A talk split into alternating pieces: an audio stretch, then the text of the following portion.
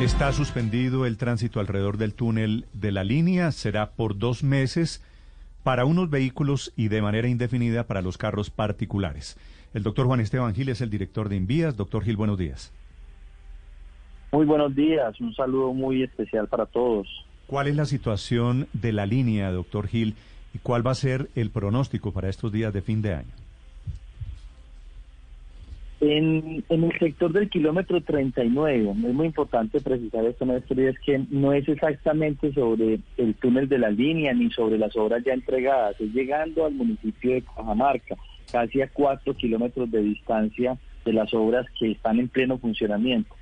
En ese sector, en la parte alta de la montaña, se nos eh, presentó un represamiento de agua, el cual generó unas fisuras sobre la parte alta de la montaña eh, y tienen todo ese material totalmente suelto. Los especialistas nuestros estuvieron verificando en detalle con una serie de estudios y una serie de trabajos que hemos venido realizando estos días desde que ocurrió este fenómeno y nos dimos cuenta que efectivamente todo este material está suelto y está en riesgo de caerse y pone y pone pues en riesgo el tránsito sobre la movilidad que hay en, en la carretera actual y sobre las personas que están trabajando en el salud.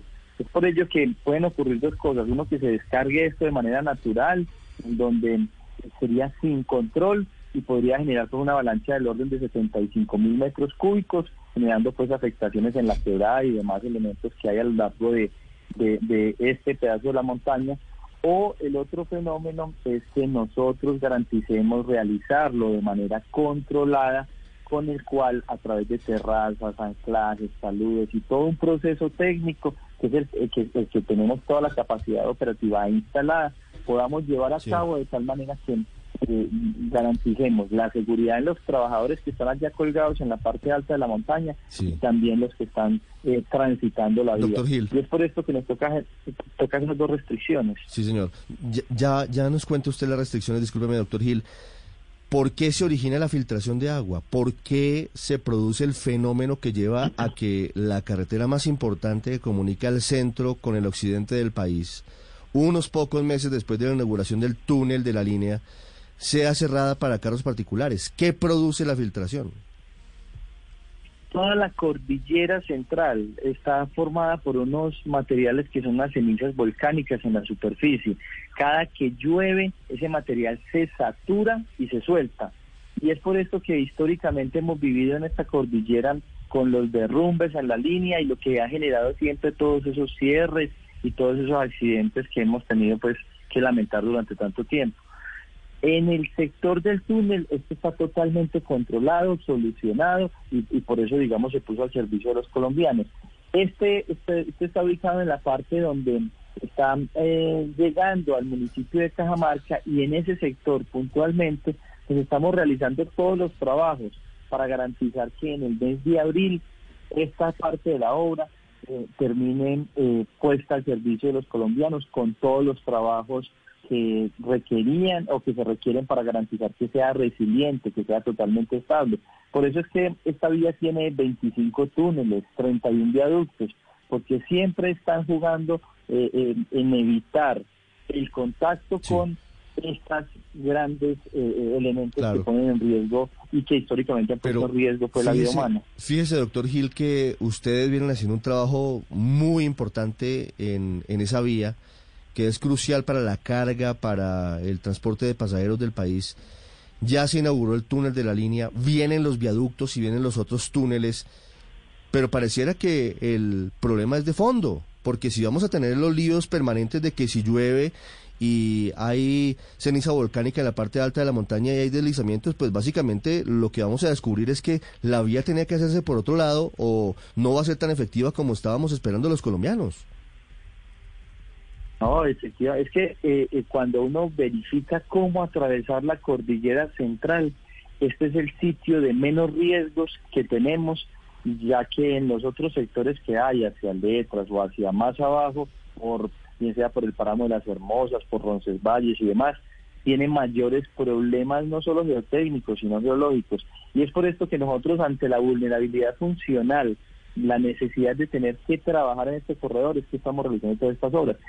Los, los trabajos de estabilización de taludes son grandes los que estamos realizando. Uno cuando observa la montaña está llena de pernos, de anclajes, de pantallas, de muros de contención y una serie de elementos con los que garantizamos que eh, la vía se minimice este riesgo.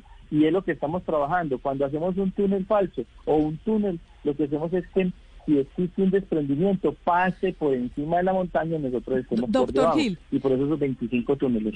Doctor Gil, pero tal vez lo que Ricardo le pregunta también es por qué no se habían dado cuenta de esto, por qué tuvimos que esperar a que se derrumbara sabiendo que había una intervención tan importante, un proyecto tan importante como el del túnel de la línea en ese trayecto.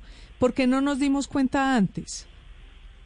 Sí, sí nos dimos cuenta y por ello venimos trabajando en eso. Los trabajos de estabilización estaban a menos de 50, de 50 100 metros. Yo esta semana lo mostré en un video explicando y, mostraba dónde venían los pernos. Es que no es este no era el único punto crítico. Recordemos que desde el 26 de octubre nosotros estábamos cerrando la vía en las noches porque estábamos trabajando el sector de la Paloma, el sector del Cinabrio. No sé si recuerdan que antes de inaugurar el túnel de la línea tuvimos cierres nocturnos porque teníamos otros puntos específicos donde estábamos trabajando en esas estabilizaciones de los taludes.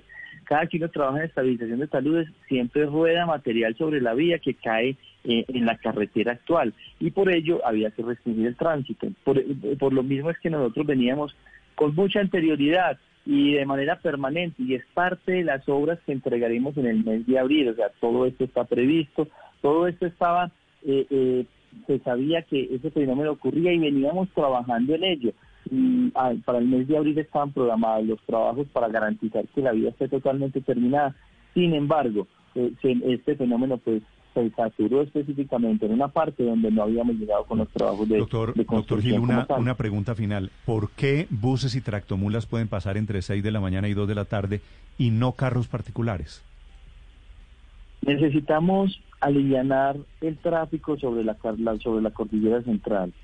Eh, quienes generan menores restricciones para transitar por la vía alterna son los vehículos particulares vehículos particulares pueden eh, garantizar que sean esa hora, hora y media de más, casi dos horas, y esos 80 kilómetros de más que tienen recorrido por la vía del Alto de Letras, pueden soportarlo mejor mecánicamente y en cuanto a, velocidad de operación.